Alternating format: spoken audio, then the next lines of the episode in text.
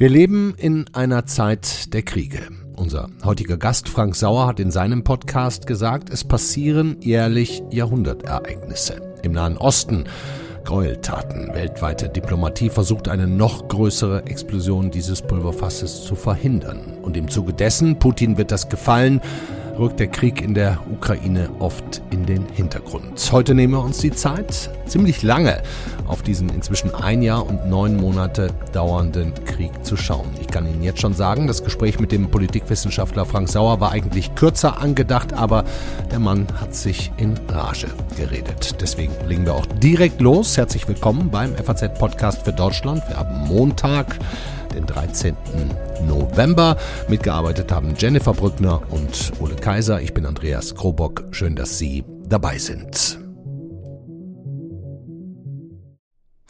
Wir haben ihn lange nicht mehr bei uns gehabt, auch weil er gesagt hat, hm, im Nahostkonflikt kennen sich andere besser aus, da muss ich meinen halbscharfen Senf nicht auch noch dazugeben. Umso besser, dass wir heute mal wieder zusammenfinden. freue mich sehr auf den Podcast-Kollegen und Politikwissenschaftler, Dozent an der Bundeswehr-Uni in München und Co-Host beim Podcast Sicherheitshalber. Hallo Frank Sauer.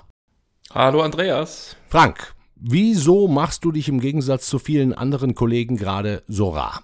Ja, du hast es in der Anmoderation gesagt. Also ich kann eben für äh, Nahost keine besondere Regionalexpertise für mich reklamieren. Und ich bin deswegen tatsächlich Anhänger des guten alten Spruchs, wenn man nichts zu sagen hat, einfach mal die Klappe halten.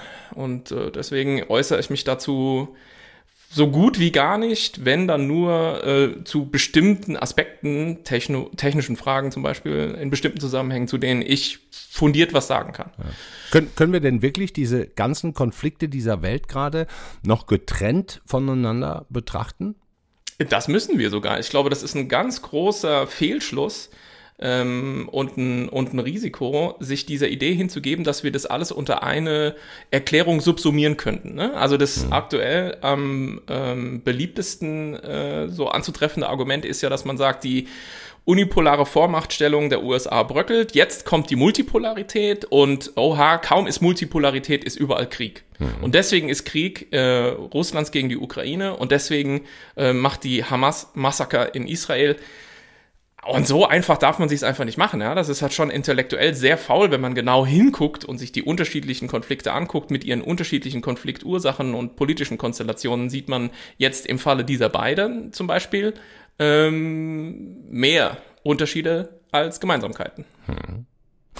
Ich habe natürlich auch eurem letzten Sicherheitspot aufmerksam zugehört, wie immer.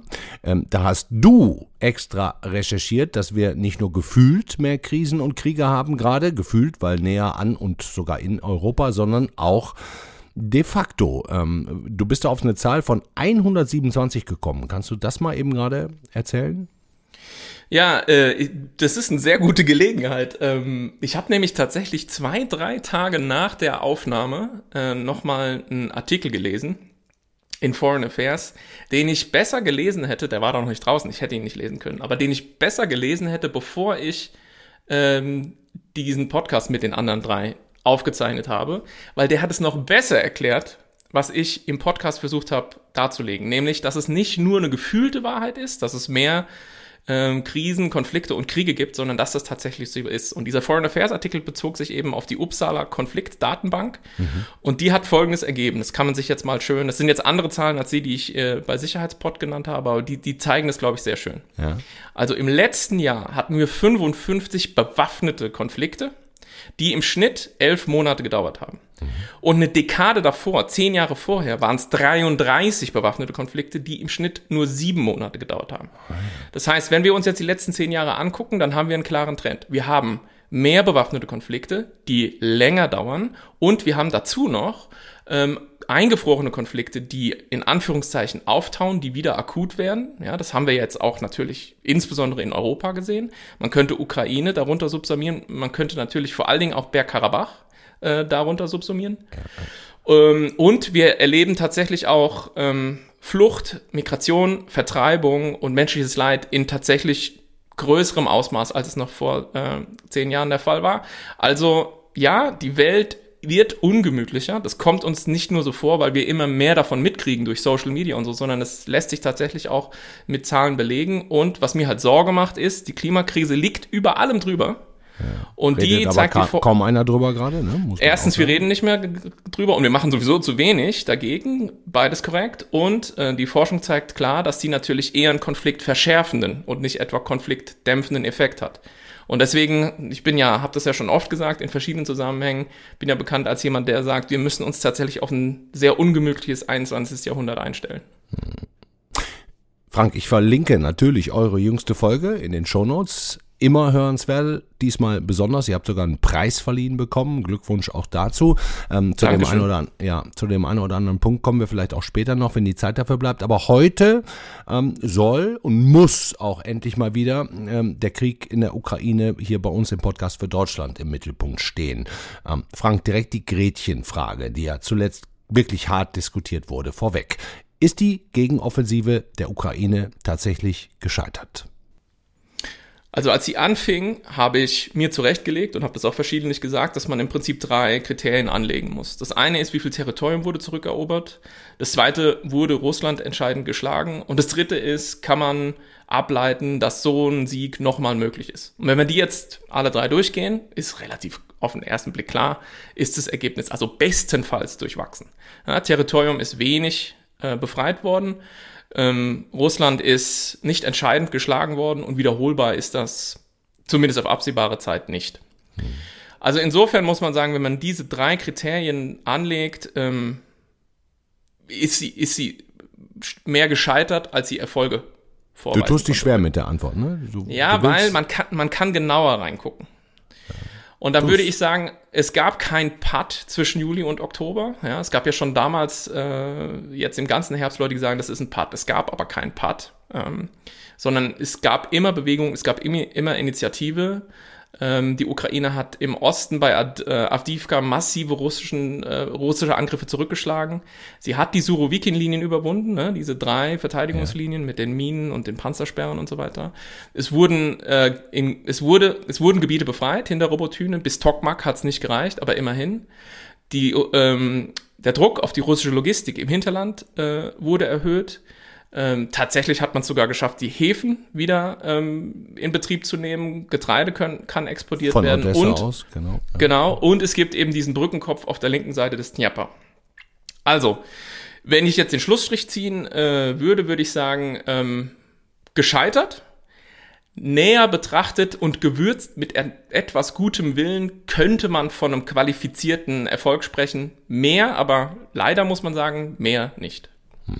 Ich habe die Frage natürlich nicht auch ganz komplett ohne äh, Hintergrund gestellt. Äh, Der, der oberste Militär der Ukraine, ähm, Valery Salushny, der hat ja vor ein paar Tagen im Grunde gesagt, selber gesagt, ähm, die Gegenoffensive sei gescheitert. Präsident Volodymyr Zelensky hat dann direkt seinem Oberbefehlshaber widersprochen. Das können wir uns mal eben vielleicht ganz kurz anhören. Uh, Yes, a lot of people, of course, in the world are tired. Of course, it's understandable. Somebody tired on the battlefield, somebody tired uh, on their works, and somebody tired abroad. They want to come back home to their husbands, to their soldiers, to these guys. Yes, of course, because long war. But you have to know, I'm sure that we are just in this case where some strong ammunition can help us to manage the same way like it was last year. It was complicated period, but anyway, we defended against Russia, against their army, because we are still more motivated than any Russians. So, Frank, was denn jetzt? Warum sagt Salushny sowas? Also ich bin in der Tendenz bei Salushny, weil ich glaube, dass es ähm, den, ähm, den Gegebenheiten auf dem Gefechtsfeld, so wie wir sie jetzt heute vorfinden, ich habe gesagt, Juli bis Oktober war kein Putt, aber jetzt ist Putt, also jetzt ist Stillstand, ja. Ähm, weil eben die, diese Beschreibung den Gegebenheiten entspricht. Und das würde ich sehen als die großen Herausforderungen, die, da, die die Ukraine jetzt hat. Ja, also erstens mal, der Winter wird hart. Äh, wir werden insbesondere dann äh, wieder, glaube ich, Beschuss sehen ähm, mit Raketen, Marschflugkörpern, Einwegdrohnen und dieses gesamte Thema Flugabwehr wird riesig groß werden. Ähm, insbesondere auch, weil das sind ja auch schon so die ersten Anzeichen. Ich hatte immer mal gesagt, ich mache mir sehr große Sorgen, wenn der Iran unter Umständen nicht nur diese Shahed-Einwegdrohnen, sondern auch Mittelstreckenraketen liefert, könnte das ähm, nochmal eine ganz neue Qualität der Herausforderung für die äh, Luftverteidigung sein. Inzwischen gibt es muss ein bisschen vorsichtig sein, aber es gibt so be bestimmte Anzeichen dafür, dass möglicherweise Nordkorea, die ja bereits 152 mm Artilleriegranaten auch liefern, Mittelstreckenraketen liefern. Also, das wird ein großes Problem, auch mit Blick auf Beschuss ziviler Infrastruktur wieder, wie im letzten Winter. Und ähm, rein militärisch, jetzt mit Blick aufs Gefechtsfeld, wird eben, wenn man bei Salushny ist, was ich bin, wird es schwer werden, aus diesem Pad, aus diesem Stillstand wieder in den Bewegungskrieg zu kommen. Hm. Ja, weil da gibt es einfach kein, äh, kein irgendwie goldenes Ticket für, ja. Also da gibt es nicht so ein Rezept, dass man sagt, wenn dann irgendwann demnächst F-16 geliefert sind, ja, dann äh, wird sich da das Blatt wenden. Das wird so nicht sein, ja. Es gibt einfach dafür nicht, ähm, ja, so die Zauberlösung.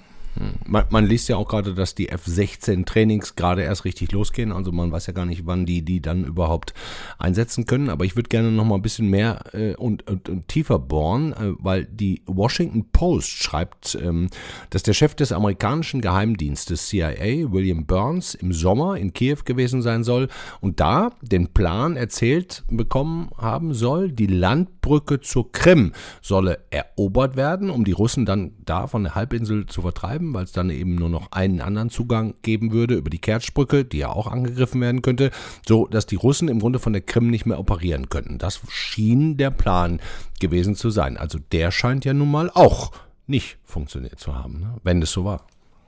Absolut. Äh, ja, ja, also ich dachte, das wäre klar gewesen. Das hätte ich vielleicht äh, nochmal explizit sagen sollen. Aber genau, also was ich eingangs sagte mit Blick auf ähm, Geländegewinne ähm, sind nicht in ausreichendem Maße geglückt. Äh, deutlich weniger, als man sich erhofft hätte. Das zielt genau darauf ab, ja. Und Tokmak habe ich erwähnt, weil Tokmak eben dieser ähm, Verkehrsknotenpunkt ist im Süden, ja. den man mindestens hätte erreichen müssen, um von da aus dann zumindest mit Artillerie oder anderen oder HIMARS oder so zumindest die gesamte, den gesamten Süden dann belegen zu können, sodass man zumindest, wenngleich man nicht durchgestoßen ist, bis zum Asowschen Meer nach unten, sodass man zumindest eben hätte diese Landbrücke unter Beschuss nehmen können ja, um eben die russische Logistik in diesem Bereich dann zu unterbinden. Und das ist genau richtig. Also das hätte ich vielleicht besser aufschlüsseln sollen. Aber das verbirgt sich hinter dem Problem nicht genug äh, Territorium befreit, dass eben dieser Vorstoß bis nach mindestens Tokmak und dann weiter runter Richtung Süden eben nicht äh, ausreichend gelungen ist. Ja, genau. Das, das, heißt, das Gefühl vieler, auch im Übrigen meins, dass sich in den letzten Monaten äh, irgendwas groß verschoben hätte, eben, eben nicht verschoben hätte, ähm, dass eigentlich seit Sommer nur noch Menschen sterben, ohne dass es in die eine oder andere Richtung vorwärts ginge, das täuscht nicht. Nein, das täuscht nicht. Hm. Was heißt das denn auf die Langstrecke, also über den womöglich eiskalten Winter, wenn die Russen jetzt wieder die Energieversorgung der Ukraine angreifen? Wird es doch, sorry für die harten Worte, ein richtiger Scheißwinter für die Ukrainer. Genau, also das befürchte ich auch. Ähm, und ich hatte ja schon angesetzt dazu zu erklären, dass es eben auch schwierig wird, sich das nächste Jahr jetzt vorzustellen mit Blick auf die Frage, wie kann es weitergehen. Also es gibt im Prinzip die Theorie, dass 2024 überhaupt nichts äh, sich noch groß bewegt und es im Prinzip so ein Rekonstituierungsjahr sein könnte auf beiden Seiten. Und bestenfalls schafft man es eben mit bestimmten tatsächlich auch technischen Lösungen ähm, oder eben anderem Militärgerät, ähm, die Ukraine in eine Situation zu versetzen, wo sie wieder in Bewegung kommt. Die Dinge, die da zum Beispiel sehr wichtig sind, ist die ganze elektronische Kampfführung. Also äh, eine wesentliche Schwierigkeit, äh, über die sich natürlich jetzt auch in westlichen Staaten sehr viel Gedanken gemacht wird, hoffentlich, ist eben, dass dieses Gefechtsfeld weitestgehend gläsern ist inzwischen, weil so viele Drohnen darum düsen, dass man überhaupt sich nicht sammeln kann in irgendeinem Vorbereitungsraum, um dann irgendwie einen Vorstoß zu wagen oder so, ohne dabei entdeckt zu werden. Das heißt, es gibt im Prinzip keinen sozusagen mit Vorlauf planbaren Angriff, weil man, ähm, weil, der, weil man immer sofort aufgeklärt ist. Und das kann man eigentlich nur unterbinden, indem man ähm, sozusagen auf ukrainischer Seite etwas weiter verbessert, was auf russischer Seite äh, leider schon sehr gut funktioniert. Und das ist eben diese elektronische Kriegsführung gegen äh, Drohnen, ähm, um die eben zu stören, vom Himmel zu holen, zum Landen zu zwingen und so weiter und so fort. Und erst wenn, wenn man in diese Richtung zum Beispiel ähm, wieder mehr äh, Gewicht auf Seiten der Ukraine in die Waagschale bringen kann, könnte es möglicherweise gelingen, wieder in Bewegung zu kommen. Aber ähm, ja, das sind die Herausforderungen, die Salushny in diesem Economist-Artikel auch wirklich ja, glasklar und äh, unverstellt beschrieben hat. Und mit den Realitäten muss man sich halt auseinandersetzen. Die Frage, die wir uns stellen müssen, ist natürlich erstens, warum ist es jetzt so weit gekommen, ähm, wie es ist? Oder warum ist die Lage, wie die Lage ist? Und was sollen wir tun mit Blick auf die Zukunft? Und da habe ich halt auch starkes Bauchgrimmen, muss ich ehrlich sagen, weil ich finde, viele Dinge sind da immer noch nicht ausreichend ähm, umgesetzt. Ja? Also zum Beispiel die gesamte Frage der industriellen Kapazitäten, die Russland 2024 in eine vergleichsweise gute Position manövrieren dürften, ähm, sind im Westen alles andere als so klar. Also insbesondere auf europäischer Seite ist da noch nicht genug äh, Produktion unterwegs um sagen zu können, dass man ähm, der Ukraine 2024 noch mehr ähm, zur Verfügung stellen kann. Ja? Wenngleich die Bundesregierung ja jetzt angekündigt hat, ihre, den Umfang ihrer Hilfen tatsächlich auch nochmal zu verdoppeln.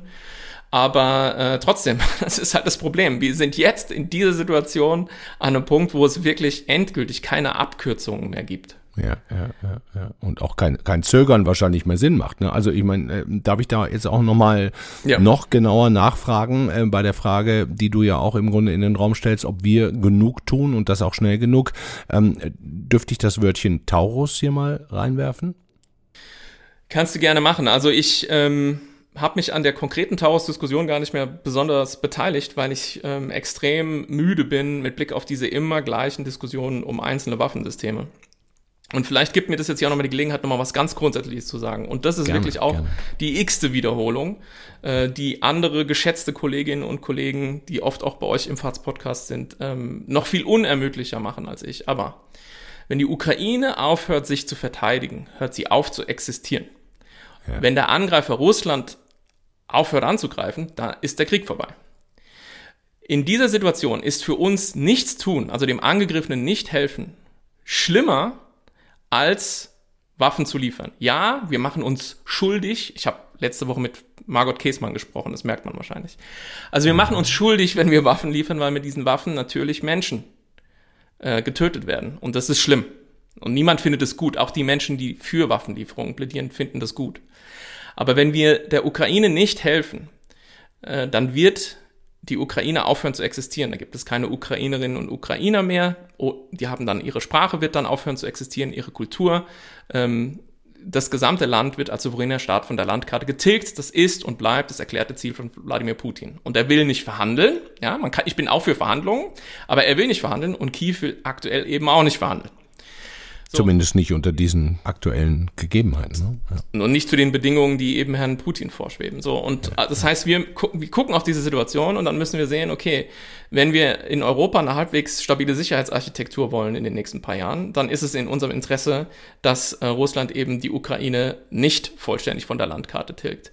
Wenn wir diesen Völkerrechtsbruch irgendwie adressieren wollen, dann ist es auch in unserem Interesse, der Ukraine beiseite zu stehen. Und ich, ich persönlich halte es auch sozusagen für einen Akt der Moral und der Solidarität mit den Menschen, die in Freiheit statt in Putins Diktatur leben wollen in der Ukraine, äh, das, äh, sozusagen denen zu helfen. Okay. Und jetzt ist halt der Punkt, ich hatte ja vorhin gesagt, warum sind wir an dem Punkt, wo, wo wir sind? Es hat natürlich auch damit zu tun, dass wir uns mit vielen Dingen Stichwort Schützenpanzer, Stichwort Kampfpanzer und so, sehr lange Zeit gelassen haben. Ja. Und den Russen dadurch die Zeit gegeben haben, sich einzugraben. So, und jetzt hinterher sagen wir, naja, das hat ja nicht so gut geklappt mit dieser Gegenoffensive. Äh, nachdem wir eben der Ukraine auch nicht gerade alle Möglichkeiten zur Verfügung gestellt haben, das zu einem Erfolg zu machen. Und jetzt überlege ich mir doch, Lernkurve, ja, das ist mein Hauptproblem. Meine Hauptfrustration mit der Debatte keine liegt darin, dass wir keine Lernkurve haben. Mhm. Ja, ich verstehe vollkommen, dass wir uns daran tasten mussten. Und ich, ich habe das auch immer für richtig gehalten, erstmal auszutesten, wie weit man da gehen kann und wie die Reaktionen im Kreml sind. Ja, und das hat äh, die beiden Administrationen stets gemacht. Und naja, sagen wir mal, ich hätte mir ein bisschen mehr Entschlusskraft auch bei der deutschen Regierung äh, gewünscht. Aber ähm, sozusagen diese Besonnenheit, die da an den Tag gelegt wurde, die war sicher nicht falsch. Aber wir haben ja jetzt fast zwei Jahre Erfahrung und ich frage mich, warum wir immer wieder dasselbe Zögern mit denselben Diskussionen ähm, begleiten müssen. Ja, also du hast jetzt das Beispiel Taurus genannt. Mhm. Taurus ist ein Marschflugkörper, sehr ähnlich wie der Marschflugkörper Scalp der Franzosen und der Marschflugkörper Storm Shadow der Briten. Mhm. Der Deutsche fliegt ein ganz klein bisschen weiter. 500 Kilometer, so glaube ich, ne? So. Ja. Also er, er fliegt nicht 500 Kilometer weiter, er fliegt 500 Kilometer. Insgesamt, ja. Insgesamt und Scalp und Storm Shadow fliegen ein bisschen weniger weit. Das hängt dann davon ab, welche Variante die liefern, Exportvariante, ja, nein und so, aber das sind Details. Und er hat ein bisschen einen, einen ja, weiterentwickelten Sprengkopf, der ihn besser geeignet macht, sowas wie die Kertschbrücke anzugreifen. Okay, aber es ist jetzt sozusagen im Vergleich nicht drastisch viel in der Logik der Leute, die sehr skeptisch auf Waffenlieferungen schauen, eskalierenderes in Anführungszeichen. Also warum nicht liefern, wenn nämlich Frankreich und Großbritannien Anfang des Jahres, ich glaube März, April gesagt haben, wir liefern diese Teile und drei Monate später waren die in der Ukraine einsatzbereit. Warum sich dem nicht anschließen? Naja, hätte man sagen können, äh, Kanzler Scholz sucht ja stets irgendwie den äh, Schulterschluss mit Biden in Washington und Biden ähm, liefert ja auch keine Attackams, ja, das sind so Raketen, Kurzstreckenraketen, keine Marschflugkörper, sondern Raketen, die so eine ballistische Flugbahn fliegen. Aber die reichen auch sehr weit und deswegen oder deutlich weiter als Artillerie oder HIMARS, das was die Ukraine jetzt hat. Und dann äh, hätte man ja sagen können, naja, lieber so warten wir. Jetzt hat der Biden aber auch die Attackams geliefert. Und man fragt sich, was ist eigentlich der Grund, keine Taurus zu liefern? Und dann wird plötzlich diskutiert über so Dinge wie, ja, Taurus, da braucht der Marschflugkörper braucht aber Geodaten, sonst kann der sein Ziel nicht finden. Und äh, für diese Geodaten müssen dann Bundeswehrsoldatinnen oder Soldaten irgendwie in die Ukraine, um die da einzuprogrammieren. Und das geht ja nicht so einfach. Dann ist man irgendwie am Krieg beteiligt. beteiligt. Und dann brauchen wir, braucht man ein, ein Bundestagsmandat, um die dahin zu entsenden und so weiter und so fort. Und es stimmt einfach alles nicht. Okay. Okay? Also das stimmt einfach nicht. Man könnte diesen, diesen Marschflugkörper Taurus fertig machen, ähm, in die Ukraine liefern, das Training absolvieren und das Ding implementieren, ähm, also sozusagen integrieren in die bestehenden Waffensysteme, die Kampfflugzeuge, die dieses Teil ausklinken, ja. ja. Und nach drei Monaten, genauso wie bei Scalp und Storm Shadow, wäre dieses Thema durch. Und wir führen stattdessen eben Woche um Woche mit den immer selben Argumenten und auch Scheinargumenten und Missverständnissen Diskussionen. Ich erinnere daran, dass wir wochenlang darüber diskutiert haben, ob der Leopard 2 Panzer nicht viel zu kompliziert ist und ob wir da nicht die Leute zwei Jahre lang dran ausbilden müssen. Ja, und im Ergebnis, nach sechs Wochen war das sozusagen für die Ukrainer durch, dieses haben Thema, und konnten dieses Ding benutzen. Ja. ja.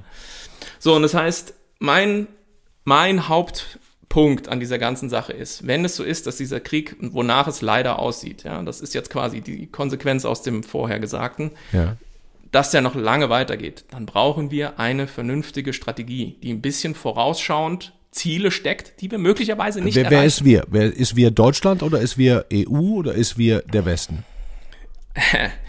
Also, ähm, das ist, wenn wir Pech haben, irgendwann nur noch Europa, weil im Weißen Haus jemand sitzt, der sich für diese ganze Sache überhaupt nicht mehr interessiert. Heute in einem Jahr ist die Wahl, ja. Richtig. Auch deswegen sage ich das mit diesem Nachdruck, dass wir an die Zukunft denken müssen weil wir unter Umständen in Europa bald mit dieser Sache alleine dastehen. Und dann gucken wir unter Umständen richtig doof. Und deswegen brauchen wir eine vorausschauende Perspektive, brauchen den politischen Mut, Ziele zu setzen, die wir unter Umständen verfehlen. Aber die zu setzen wäre richtig und danach das Handeln auszurichten. Und dann würde eben alles, was geschieht, in dieser Strategie integriert sein. Und dann müssten wir uns nicht im Drei-Monatstakt durchhangeln vom Schützenpanzer zum Kampfpanzer, zur Panzerhaubitze, zum Marschflugkörper und immer wieder dieselben Diskussionen führen mit dem Ergebnis, dass es ukrainische Menschenleben kostet. Ja. Ich meine, du hast jetzt mehrfach die Frage in den Raum gestellt. Du hast gesagt, du fragst es dich selber, ähm, warum wir da alle so zögerlich sind, egal ob nur die Bundesregierung oder auch äh, Europa, die EU. Ähm, warum ist es denn so? Haben wir alle so viel Angst vor Russland? Ich kann dir die Frage nicht beantworten, Andreas. Ich, ähm, ich rätsle da inzwischen. Also gerade die Taurus-Diskussion äh, hat mich ähm, wirklich an, an vielen Stellen komplett ratlos zurückgelassen und zwar nochmal deutlich ratloser als die gesamte Diskussion um Schützen und Kampfpanzer, weil da hätte man sagen können, okay, ähm, da hatten wir einfach die Erfahrungswerte noch nicht, ja, mhm. und da hat man sagen können, okay, das ist halt kompliziert. Wie schnell kann man denn jemanden an so einem System ausbilden? Und ich meine, jetzt haben wir diese ganzen Erfahrungen, auch Stichwort äh, ja, Flugabwehrpanzer äh, Gepard. Ja, die setzen diese nicht ganz trivial zu bedienenden komplizierten Waffensysteme extremst erfolgreich ein. Und ich glaube, der beste äh, im, in, in, bei den Geparden bei der Ukraine ist, glaube ich, irgendwie Hals-Nasen-Ohrenarzt oder irgendwie sowas. Also der war in seinem Leben vorher was ganz anderes. Der kommt aus irgendeinem Medizinberuf und der hat eben eine wahnsinnige Trefferquote. Also wir haben doch jetzt ganz viele Datenpunkte und ganz vieles erlebt und ganz viele Erfahrungen gesammelt, warum wir immer wieder bei jeder Diskussion bei Null anfangen müssen und dann zum Teil uns noch in solchen ja, im Grunde Fehlinformationen verheddern, wie wir brauchen ein Bundestagsmandat, weil wir Taurus liefern wollen. Ja. Das muss ich ganz ehrlich sagen, lässt mich ratlos zurück. Das, ich, die Frage, die du mir stellst, die stelle ich mir auch und die sollten wir beide einfach dem Kanzleramt stellen und mal fragen, Leute, warum diskutieren wir das so und warum haben wir keine zukunftsgerichtete Strategie, die uns diese Einzeldiskussionen ähm, einfach erspart, weil klar ist, was zu tun ist und es eher die Frage ist, wie machen wir möglich, was notwendig ist, statt uns immer wieder zu fragen, was ist das, was wir mindestmöglichst tun könnten. Okay, ich verspreche dir, ich werde diese Frage auch stellen. Ähm, ich werde da nicht mit aufhören. Ähm, ich habe eine letzte Frage, Frank. Wenn wir uns jetzt von diesem Bild, das du gemalt hast, ähm, mal so zwei, drei Meter entfernen und zusammen da drauf schauen, dann möchte ich dich gerne noch fragen, wie hoffnungsvoll bist du eigentlich noch für einen Sieg der Ukraine? Gut, ich meine, da war von Anfang an der Diskussion, was Sieg bedeutet. Also ähm, wenn Sieg bedeutet, alle russischen äh, Besatzungstruppen ähm, sind raus aus der Ukraine und dieses Land ist hergestellt mit den äh, Grenzen von Anfang der 90er, dann habe ich das ehrlich gesagt letztes Jahr schon immer äh, für nahezu ausgeschlossen gehalten, weil eben ähm, die Krim ist einfach ein, ein Problem in der Hinsicht, ja. Die wäre auch wirklich sehr schwierig militärisch zurückzuerobern, selbst wenn man das wollte. Ja. Wenn wir Sieg etwas bescheidener definieren und sagen, wir versetzen die Ukraine in eine Position, wo sie weitere Gebiete befreien kann und wo sie irgendwann an einen Punkt kommt, ähm, wo sie stark, ja, so wie ich das anfangs erklärt hatte mit diesen drei Kriterien, ja, sie gemacht Territorium klar, sie schlägt Russland und es steht im Raum, dass sie das weiter tun kann, dass sie das wiederholen kann. Wenn sie also in so einer Position der Stärke ist und in Russland merkt man, wir haben auch wir können die Streitkräfte nicht schnell genug rekonstituieren und wir haben auch Probleme, Munitionsmangel und so, was phasenweise alles der Fall war in Russland. Ne? Wir hatten, wir beide haben uns viel unterhalten darüber. Absolut. Russland hat keine Artilleriemunition mehr und so weiter. Und das haben hat ja auch seinen wieder. Grund. Ja. Ja. ja. haben sie wieder. Das hat ja seinen Grund, dass sie das alles aus Nordkorea und so jetzt beziehen müssen, ja. Also wenn man, wenn man das dahingehend wenden könnte und man dann sozusagen in Verhandlungen einsteigen würde, in denen die Ukraine nicht das Diktat Russlands ähm, akzeptieren würde, dann das wäre dann für mich sozusagen ein Sieg, ja. Mhm. Ähm, das wäre ein Sieg. Und genau. okay. ja, das, also das wäre dann, nachdem man angegriffen wurde und im Prinzip einen Großteil seines Landes wieder freikämpfen musste, wäre das ein Sieg. Äh, ob das noch möglich ist, ähm, das ist eben quasi die, die nächste Frage, die du mir jetzt wahrscheinlich gerade stellen wolltest. Von, von wem hängt das ab, ist die Frage natürlich. Ne? Ja, das mhm. hängt eben auch wesentlich von dem ab, was ich gerade skizziert habe, nämlich von der Frage, nehmen wir die Sache ernst genug, genau, von uns, nehmen wir die Sache ernst genug und ähm, planen wir entsprechend mit den industriellen Kapazitäten, mit den ähm, Möglichkeiten eben Nachschub gesichert äh, zu stellen für Munition mit Blick auf die Werkstätten und so weiter. Wir machen schon vieles. Es soll bitte niemand sagen, dass ich nicht wüsste, dass schon sehr, sehr viel gemacht wird und es ist jetzt auch nicht irgendwie eine Kritik daran, dass Deutschland zu wenig liefert und so weiter. Mein Punkt ist, wir müssen einfach mal aus dem aus dem von Monat zu Monat entscheiden raus und eine große Strategie haben und uns fragen, wo wollen wir perspektivisch hin? Und was müssen wir jetzt, wenn wir dann von dieser Perspektive zurückgucken, welche Weichen müssen wir jetzt stellen, damit wir möglichst dahin kommen? Und das geschieht aus meiner Sicht viel zu wenig. Ich meine, mal ganz konkret. Ja. Wo ist denn der Sonderbeauftragte im Kanzleramt für den russischen Angriffskrieg auf die Ukraine? Ich kenne keinen. Ja, den gibt es nicht. Warum? Warum, warum bündelt man nicht mal Kapazitäten, zum Beispiel ähm, in einer Person mit einem Stab, die dann eben diese Sachen vorantreibt, dann das wäre doch auch politisch clever. Damit könnte doch auch zum Beispiel Kanzler Scholz im Grunde sagen, im Grunde sagen, die Verantwortung liegt eben natürlich nicht endgültig, aber schon auch sozusagen für die operativen Details da und nicht bei mir. Mhm. Wir machen all diese Sachen nicht. Ich verstehe es nicht. Ich meine, ich muss das vielleicht nochmal allen Erinnerungen rufen. Es ist ein gewaltiger Krieg mit Opferzahlen und Verwüstung und Leid, wie wir ihn seit dem Zweiten Weltkrieg nicht erlebt haben, direkt vor unserer Haustür. Was muss eigentlich noch passieren, dass wir endlich dieses, an, diese Zeitenwende machen, von der immer alle reden? Vielleicht noch ein paar andere Kriege, wie jetzt der Nahostkonflikt, sodass wir das ähm, zu vergessen drohen? Kein Kommentar an der Stelle. Aber Putin spielt es rein. Ja, klar, an drei Punkten. Ne? Also aufmerksamkeitsökonomisch ist das günstig für, für Putin.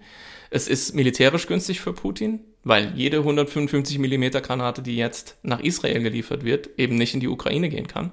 Und es ist natürlich geopolitisch, diplomatisch ist es, äh, ist es gut, weil dieser Konflikt ähm, den globalen Süden, den sogenannten, der ja ohnehin schon schwierig ähm, zu ähm, bewegen war, sich gegen Putin zu stellen, äh, zusätzlich spaltet. Weil natürlich der Vorwurf, ich mache mir den nicht zu eigen, aber der Vorwurf vieler dieser Staaten im globalen Süden, auch dieser Swing States ist, ihr im Westen habt Doppelstandards. Ja? Russland werft ihr ähm, Kriegsverbrechen vor, Israel nicht. Nochmal, ich sage, das ist ein Vorwurf, den ich mir nicht zu eigen mache, aber den kriegen jetzt deutsche Diplomatinnen und deutsche Diplomaten und auch die, die natürlich Außenministerin Baerbock zu hören und damit müssen die umgehen. Will sagen, aber ich meine, globale, der globale Süden hat sich doch ohnehin schon entschieden, wenn mich nicht alles täuscht, oder? Das weiß ich nicht, ob man das in dieser Pauschalität so sagen kann. Also ich meine, das habt ihr im das, Sicherheitspodcast mehr oder weniger getan. Ja, also was ich gesagt habe und was ich wiederholen würde an dieser Stelle ist, dass wenn wir nochmal eine Generalversammlungsresolution jetzt hätten in Sachen äh, Russlands äh, Angriffskrieg gegen die Ukraine, dann würde die anders ausfallen. Und dann würden sich sehr viele Länder äh, des globalen Südens, die sich damals auf die Seite des Westens und gegen Russland gestellt haben, heute anders stellen. Mhm. Frank, wem geben wir jetzt den schwarzen Peter weiter und die Hausaufgaben auf? Uns beiden wahrscheinlich nicht. Wem sonst? Der Bundesregierung, Europa, der EU, dem Westen? Was muss passieren? Ich will da niemand, ich will diesen Begriff des schwarzen Peters gar nicht verwenden. Ich finde, der wird eigentlich dem Ernst der Lage gar nicht ähm, gerecht. Okay, und mir geht's auch nicht darum, ja. nee, aber und mir geht's auch nicht darum, jetzt irgendwie hier die Bundesregierung zu bashen oder so. Ich, aber ich, ich habe eigentlich ein, wie ich finde, relativ ähm, es ist doch ein bescheidenes Anliegen zu fragen, wie wir mit diesem Krieg langfristig umgehen wollen. Das ist alles, was ich wissen will. Ich will einfach wissen, was ist unser Plan? Weil solange es dauert, ja, as long as it takes, was ja so eine stehende Wendung ist, die wir jetzt seit ein paar Monaten kennen, ist ja kein Plan. Unser Plan sollte ja nicht sein, also unser Plan sollte schon sein, die Ukraine so lange wie nötig zu unterstützen. Aber das Ziel muss ja ein, anderes sein. Das Ziel müsste ja eigentlich sein, ein Ende des Konflikts herbeizuführen. Und wenn wir das quasi nicht schaffen, äh, indem wir ähm, sozusagen darauf drängen, dass verhandelt wird, weil beide nicht verhandeln wollen gerade, und wir uns aber auf die Seite des Opfers in diesem Konflikt und der Angegriffenen stellen, also der Ukraine, dann folgt doch daraus logisch, dass wir bestimmte Dinge planen müssen mit Blick auf die Unterstützung der Ukraine, die halt über die nächsten ein bis zwei Monate hinausgehen. Und das ist alles, worum es mir geht. Das ist einfach meine Frage. Was ist der Plan? Weil es wird keine Abkürzungen mehr geben. Es wird nicht vom Himmel fallen plötzlich wie ein Wunder ähm, der Waffenstillstand. Und das finde ich alles schrecklich. Äh, ich würde es mir anders wünschen, aber damit umgehen müssen wir. Und in diesem uns von einem zum nächsten hangeln Modus ähm, haben wir ja jetzt lange genug äh, gemacht, haben wir gesehen, entstehen eben auch Probleme, wie eben die Tatsache, dass die Ukraine bei vielen Dingen dann zu spät ausgerüstet ist mit den Dingen, die sie vor einem halben Jahr gebraucht hätte. Hm. Lieber Frank, wir haben lange geredet miteinander. Ich finde, wir haben viele Fragen gestellt und du hast auch Antworten gegeben, aber neue Fragen aufgeworfen, die wir beide gar nicht beantworten können. Ähm, wir müssen da wohl dranbleiben. Es steht zu befürchten. Dankeschön, Frank Sauer. Danke dir.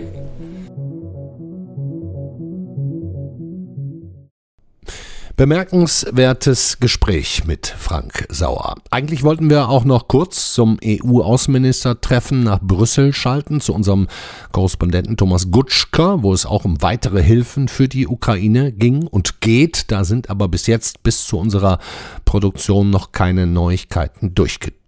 Auf einem vielleicht guten Weg scheinen dagegen die EU-Beitrittsverhandlungen für die Ukraine zu sein. Da bringt sie nochmal eben mein Kollege Ole Kaiser auf den neuesten Stand. Today is a historic day because today the Commission recommends that the Council opens accession negotiations with Ukraine and with Moldova. Es ist soweit. Die Beitrittsverhandlungen der EU mit der Ukraine sollen bald beginnen. Das hat Kommissionspräsidentin Ursula von der Leyen am 8. November bekannt gegeben.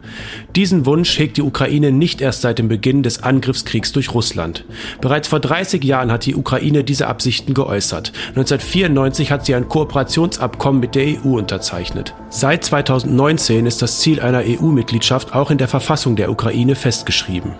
Von der Leyen hat im April 2022 Hoffnung gemacht und treibt seitdem die Mitgliedschaft der Ukraine voran.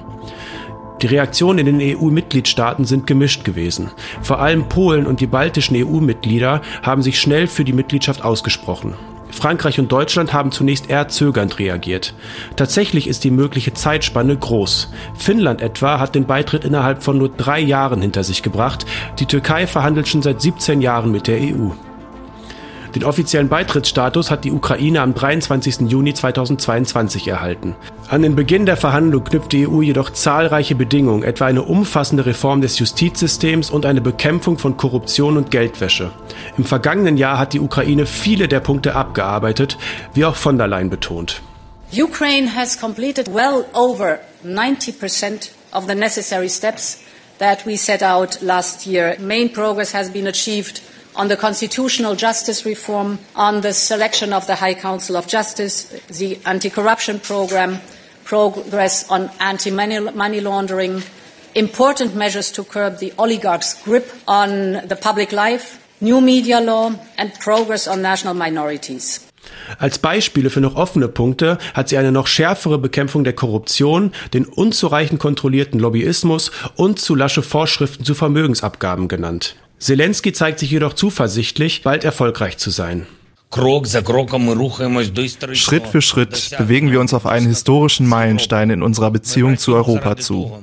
Wir arbeiten daran, die Verhandlungen über die EU-Mitgliedschaft der Ukraine noch in diesem Jahr aufzunehmen. Motivation ist auch eine Waffe und sie muss wieder aufgeladen werden. Wir erwarten diesen kräftigen Schub für die ukrainische Motivation durch die Bereitschaft der EU, Verhandlungen mit der Ukraine aufzunehmen. Die Ukraine hofft nun, dass die EU-Staats- und Regierungschefs dieser Forderung bei ihrem letzten Gipfeltreffen des Jahres Mitte Dezember einstimmig zustimmen. Vor allem Ungarns Ministerpräsident Viktor Orban spricht sich nach wie vor dagegen aus.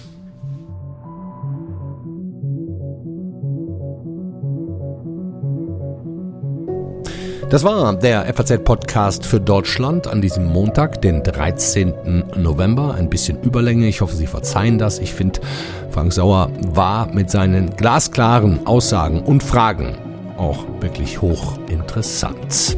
Ich verlinke natürlich nochmal seinen eigenen Podcast, den Sicherheitspod. So, machen wir Schluss für heute. Morgen geht es hier weiter. Zum einen mit dem Thema Israel, zum anderen mit der wachsenden Terrorbedrohung in Europa und auch bei uns in Deutschland. Da bringt sie die Kollegin Katrin Jakob auf den neuesten Stand. Also Ihnen einen schönen Abend, machen Sie es gut, genießen Sie diesen Abend. Bis morgen. Ciao.